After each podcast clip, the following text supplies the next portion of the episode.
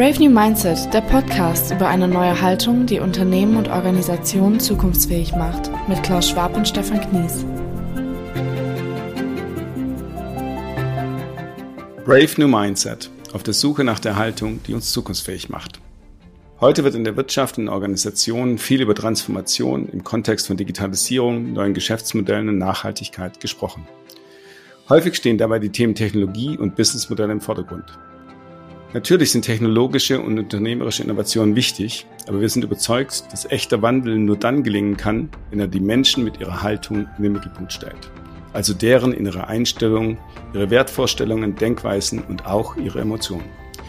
Deshalb machen wir uns auf die Spurensuche nach der Haltung, die uns zukunftsfähig macht. Darüber unterhalten wir uns mit Führungspersönlichkeiten aus der unternehmerischen Praxis, um aus ihren Erfahrungen für die Bewältigung zukünftiger Herausforderungen zu lernen.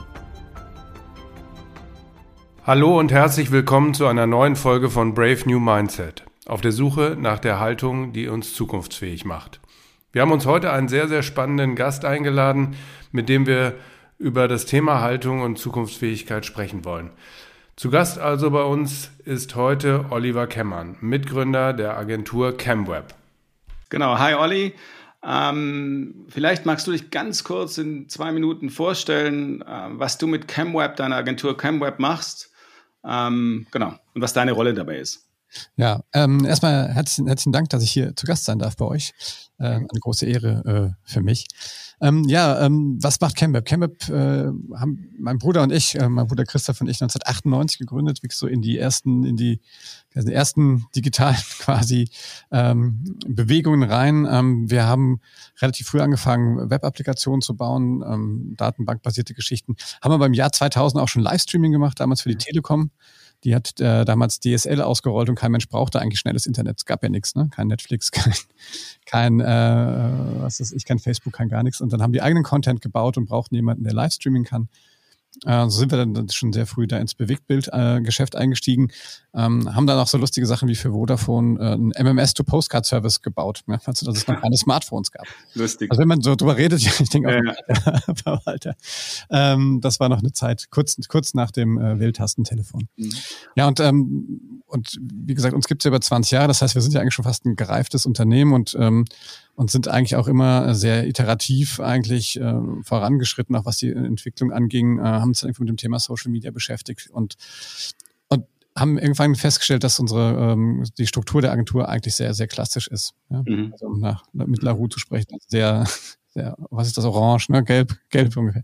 Und, ähm, und haben dann tatsächlich über einen Coaching-Prozess äh, angefangen, ähm, sowohl was uns als Gesellschafter angeht und was unsere Erwartungen an, an das Unternehmen angeht, als auch die die Organisationsstruktur der, der, der Gesellschaft einmal angefasst und, ähm, und das ist ungefähr fünf Jahre her und, und seitdem sind wir in einem kontinuierlichen Prozess, mhm. ähm, was das angeht. Ähm, wir haben dann nochmal angefangen mit, mit Fraunhofer aus Kaiserslautern zusammen ein Forschungsprojekt zu machen zum Thema agiles Arbeiten.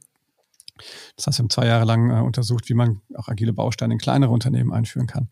So dass sozusagen ich mich ähm, in den letzten fünf Jahren extrem viel mit, mit dem ganzen Thema, ähm, ja, sag mal, Transformation im eigenen Laden beschäftigt habe, aber natürlich gleichzeitig auch in der Außenwahrnehmung mitbekommen habe, was, was meine Kunden tatsächlich da draußen auch mitmachen und erleben. Und äh, habe das Gefühl, manchmal sind wir tatsächlich sozusagen der, die, die Sandbox für unsere Kunden, um mal, um mal solche Projekte auch mal äh, in, in Real Life durchzuführen. Spannend. Was war der Auslöser für die Transformation? Also wodurch, was war der, was war sozusagen der, der Trigger dafür?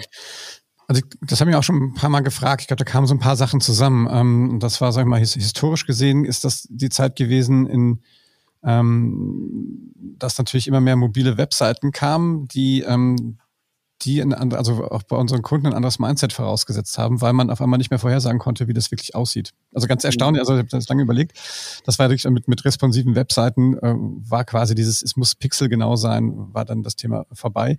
Und wir mussten von unseren Kunden eigentlich verlangen, dass die akzeptieren, dass wir nicht vorhersagen können, wie das nachher aussieht. Also das mhm. ist erstmal so auf der einen Seite das gewesen. Und das hat uns überlegt, wie können wir denn so arbeiten überhaupt? Und dann kam äh, diese Geschichte mit, dem, mit diesen agilen Prozessen, mit denen wir uns dann beschäftigt haben. Und sozusagen in, in der Innenansicht war das das Thema, dass ich meinem Bruder tatsächlich damals wirklich ein wir haben halt nie richtig abgesteckt, wie unsere, wie unsere Ziele sind. Wir sind einfach immer weiter der Agentur irgendwie gewachsen und haben uns entwickelt und kam irgendwann ein Punkt, wo das nicht mehr funktioniert hat. Mhm. Wo wir tatsächlich auch wirklich vor den Mitarbeitern aneinander geraten sind und so weiter.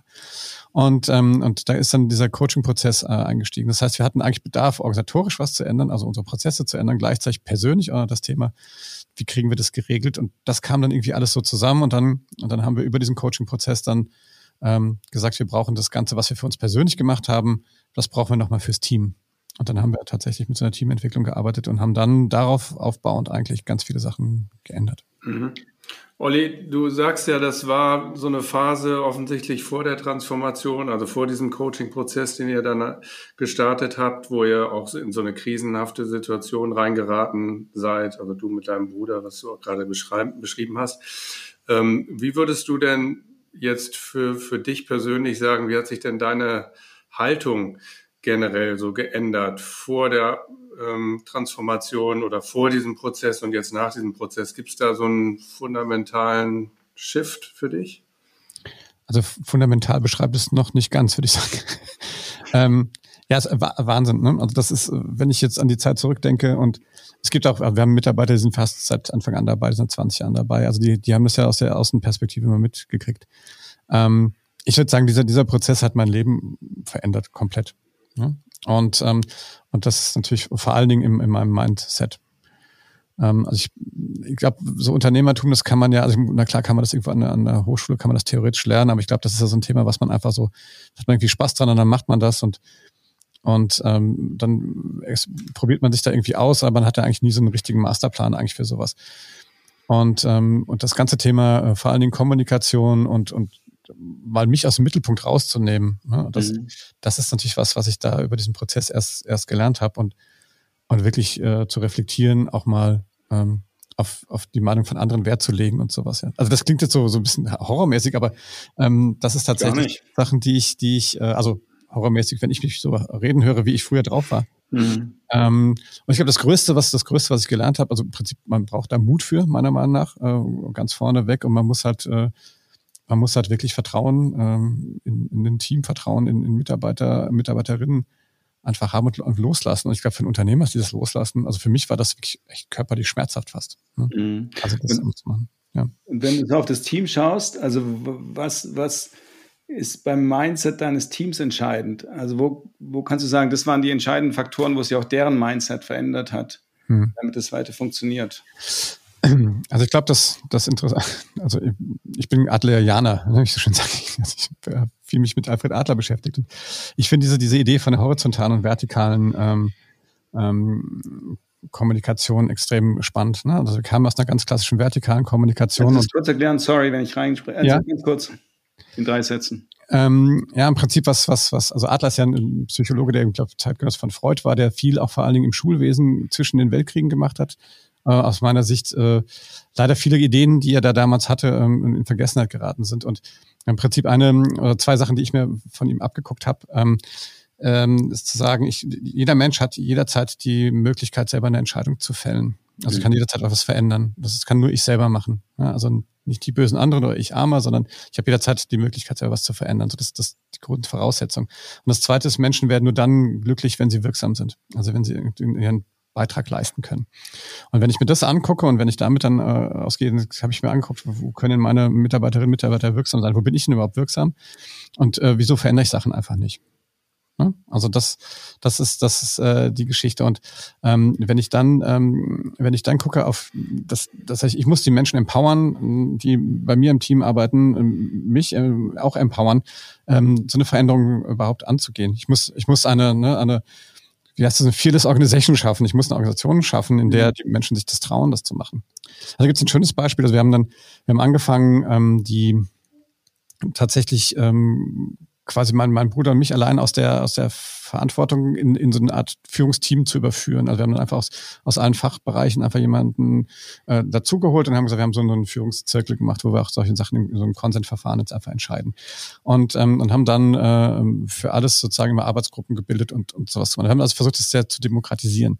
Man merkt da, dass dann ähm, Mitarbeiter, die lange dabei waren und einfach so eine vertikale Struktur gewöhnt waren, ähm, tatsächlich ähm, in, in solchen Gremien oder in solchen, in solchen Barcamps oder sowas aufgetreten sind und haben gesagt, ja, also habe ich da hingestellt und gesagt, ich glaube nicht, dass das irgendwie alles hier funktioniert, das bringt doch alles eh nichts. Dabei waren die natürlich in einer Situation, die vorher ganz neu war und natürlich hat das alles was gebracht. Ja, aber mhm. ja, man, man sieht es gar nicht. Ich glaube, man muss auch da das Mindset so verändern, dass, dass man Veränderung auch wahrnimmt, auch das bewusst wahrnimmt und auch, auch die Angst rausnimmt, dass man tatsächlich jetzt ähm, auch für sich selber ne, so ein bisschen aus seiner, aus seiner Komfortzone auch raus muss, als auch als Mitarbeiter oder Mitarbeiterin. Weil man natürlich jetzt dann mehr Verantwortung hat, wenn das alles horizontal wird. Mhm. mhm. Ja, das ist spannend, was du, was du sagst und was mich da ähm, wirklich mal interessieren würde bezüglich der Mitarbeitenden, die ja dann auch in eine ganz andere Verantwortung gebracht wurden durch diesen Prozess und auch mehr ähm, Entscheidungskompetenzen erhalten haben. Hat sich da dein Bild auch auf die Mitarbeitenden auch sehr verändert dadurch, durch diesen Shift auch der Art und Weise, wie man ähm, einander führt? Ähm, ja, also es ist echt eine, erstmal eine gute Frage, finde ich.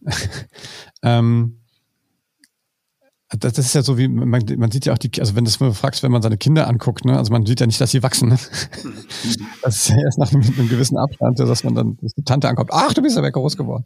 Ähm, und ich glaube, das, das ist natürlich, sind das so ganz, sind ja so ganz kleine Entwicklungsschritte, die sich dann da ergeben. Und ähm, und natürlich guckt man da, guckt man da natürlich auch schon drauf und sieht, wer hat da auch wirklich Bock drauf und, und wer auch nicht. Es gibt sicherlich Menschen, die einfach in so eine, in so eine Sicherheit einfach auch brauchen. Ja, wenn dann auch angefangen über Werte zu sprechen, so von den persönlichen Werten, welche kann man dafür das Unternehmen? Und es gibt wirklich auch Mitarbeiter, die gesagt haben, Sicherheit ist das höchste Gut eigentlich so. Und die, ähm, für die ist das total, also äh, Transformation an sich schon mal schwierig, ja. Und ich glaube, dieses Verständnis zu entwickeln und zu sagen, hey, die sind jetzt kein, keine Querulanten oder so, sondern tatsächlich muss ich nur anders mitnehmen das, das hat natürlich, also dass ich da viel intensiver, also ich habe so wie so ein Hardcore-Empathietraining mal dann, damit quasi automatisch gemacht. Ne? Mhm. Also anzugucken, ne, was könnte denen jetzt auch helfen, äh, um sowas zu machen. Und meine Mastermind und mein Lehrbuch, äh, ich habe nicht alles gelesen, was es zu dem Thema irgendwie gibt, äh, dann festgestellt, so in der Realität ist das doch äh, alles anders. Mhm. Viel vielschichtiger. Mhm. Und gibt's wenn wir jetzt mal auf so eine ganz praktische Ebene gehen, Arbeitsweisen, weil du vorher gesagt hast, finde find ich super spannend, hat sich hat sich verändert, als diese ganzen Mobile Websites aufkamen. Man musste anders arbeiten. Was sind aus deiner Sicht schon entscheidende Arbeitsweisen oder Arbeitskompetenzen, die heute jemand braucht? Hm. Ähm, also ich, ich glaube, also mein, mein Credo ist ja da, ich brauche Diversity. Hm. Vielfalt. Ja. Ähm, und mir ist, also wir haben unheimlich viele, also wir sind jetzt, wir sind 35 äh, Menschen, die bei uns arbeiten, acht Nationen, zehn Sprachen, äh, wow. wirklich von, ich glaube, von Anfang 20 bis Mitte 50 oder sowas, als jetzt so eine Digitalagentur, die so, ich bin ja der, war immer so der Älteste, mittlerweile haben wir auch Mitarbeiter, die mehr älter sind als ich. Ähm, und, und ich glaube, dass das das Entscheidende, dass man diese verschiedenen Blickwinkel irgendwie reinkriegt ne? und diese mhm. diversen mhm. Teams dann halt auch, auch machen lässt. Ne? Und das sind viele Quereinsteiger. Ich meine, früher gab es auch keine Entwickler. Also ich habe viele Biologen oder Bauingenieure oder sowas, die natürlich irgendwie so ähnlich wie wir Anfang der 2000 angefangen haben, irgendwie so in dem, in dem Webkram rumzuspielen. Ähm, so dass, dass ich sage mal Skillset, das, das kann ich, das können wir lernen. Aber äh, ne, Mindset, ne, das sind wir bei eurem Thema.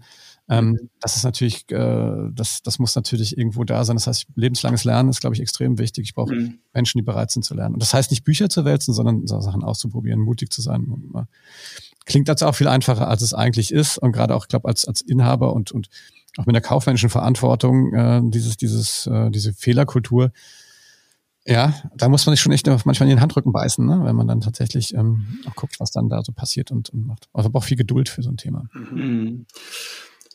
Ich habe noch mal eine Frage, die mir durch den Kopf geht, Olli. Äh, das Thema, ähm, du hast ja selber gesagt, ja, unternehmerisches Arbeiten, das kann man nicht lernen. Da kann man sich natürlich Bücher dazu durchlesen, aber es ist einfach auch wirklich etwas, was man machen muss und dann lernt man wirklich, was, was Unternehmertum auch bedeutet. Und das bedeutet ja auch immer Risiken anzunehmen und einzugehen. Und ähm, du hattest gerade gesagt, es ist wichtig, dass man eben auch Fehler macht. Äh, wie, wie bist du selber damit umgegangen? Weil ähm, kann mir vorstellen, man hat auch in krisenhaften Situationen ab und zu mal vielleicht Angst, äh, Angst vorm Scheitern, Angst, dass alles zusammenbricht, Angst, dass Kunden wegfliegen. Wie, wie gehst du damit heute um oder gehst du anders damit um als vorher? Ähm, ja, definitiv. Ähm, also ich habe früher immer so eine, also früher ist immer so, das klingt immer so geil, früher, ähm, vor, vor, vor, die, vor diesem Transformationsprozess. Ähm, ich habe immer versucht, das alles irgendwie ähm, auch nach außen schön zu reden. Ne? Ich habe immer versucht, da irgendwie ne, da nur nichts anmerken zu lassen und so weiter. Und ich, das ist eigentlich relativ simpel eigentlich. Ich, ich sage einfach mal, wie es ist. Und ich finde, das, das klingt jetzt so ganz einfach. Und für mich ist das eine extreme Überwindung immer gewesen, dann das so zu machen. Ähm, und ich glaube, auch Fehler dann an der Stelle auch zuzugeben. Also wirklich auch hinzustellen und zu sagen, hey Leute, das habe ich, da habe ich mich vertan. Ja.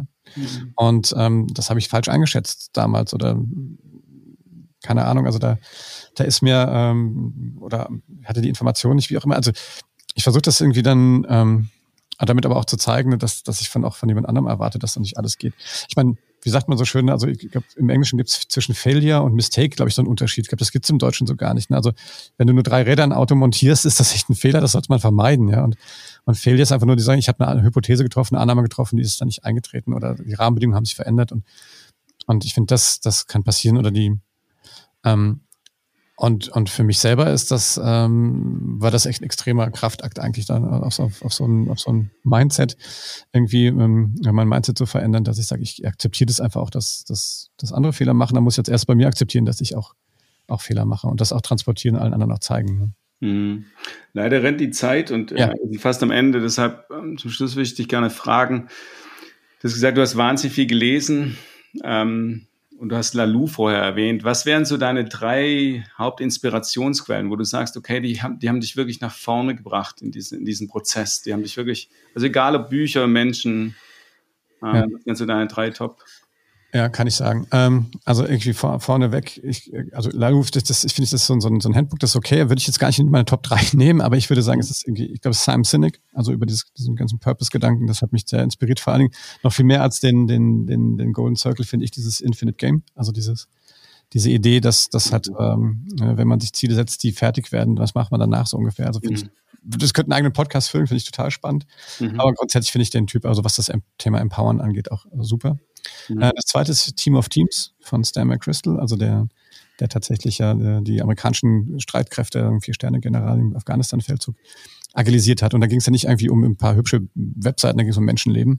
Mhm. Äh, und ich bin, ich habe verweigert, als es das noch gab. Ich bin sicherlich kein Militarist, ich finde das super und von dem habe ich mir dieses Leading as a Gardener, also zu gucken, dass man führt wie ein Gärtner, also dass mhm. man, das, meine Aufgabe ist, das Team so, so zu, ähm, also nicht selber zu sagen, wie sie die Pflanzen zu wachsen haben, sondern dafür zu sorgen, dass das funktioniert. Und das, ähm, und das dritte ist tatsächlich, würde ich sagen, das ist, äh, du bist nicht genug von, ähm, also von zwei Japanern, mir fallen die Namen natürlich wieder nicht ein, so 10 Euro Buch. Und das ist tatsächlich die Philosophie von Adler, darüber habe ich das kennengelernt. Wahnsinn. Ja. Also das Buch kann ich nur jedem empfehlen. Es ist ein Dialog zwischen, zwischen zwei, einem, einem älteren Philosophen und einem jungen, äh, wilden Schüler von ihm quasi. Und da steht eigentlich alles drin, was man, glaube ich, dafür muss, ein erfülltes Leben zu führen. Du bist nicht genug vom Mut. Ist es das Buch? Ja. Okay, du bist nicht genug vom Mut, glücklich zu sein. Ja. Von Ichiri Kishimi. Genau, der andere heißt auch wie anders, ich kann das kann mir beide. Genau, der zweite heißt Fumitake Koga. Genau. Ich denke, das Ein großartiges Buch. Ähm, okay. Äh, kann ich nur empfehlen. Wow, super. Gut, vielen Dank. Vielen ja, Dank. wir werden die Buchtipps am besten auch nochmal in die Show Notes reinklinken, sodass ihr euch das alle äh, dann auch nochmal, äh, das euch nochmal angucken könnt und auch ähm, die Bücher bestellen wollt, wenn ihr möchtet. Und ansonsten freuen wir uns darüber, wenn ihr uns ähm, Anregungen ähm, gebt und wenn ihr vielleicht auch Kritik äußert. Ähm, also immer gerne. Wir freuen uns über jeglichen Dialog. Ihr findet uns auf der Website Brand. BraveNewMindset.net. das wird zum Running Gag, sag ich dir, Stefan. Ja, vielen Dank, Olli, dass du dir Zeit Dank. genommen hast. Das äh, hat großen Spaß gemacht und ja, ähm, ja, bis zum nächsten Mal. Vielen Dank. Alles klar, danke, dass ich da sein durfte. Tschüss.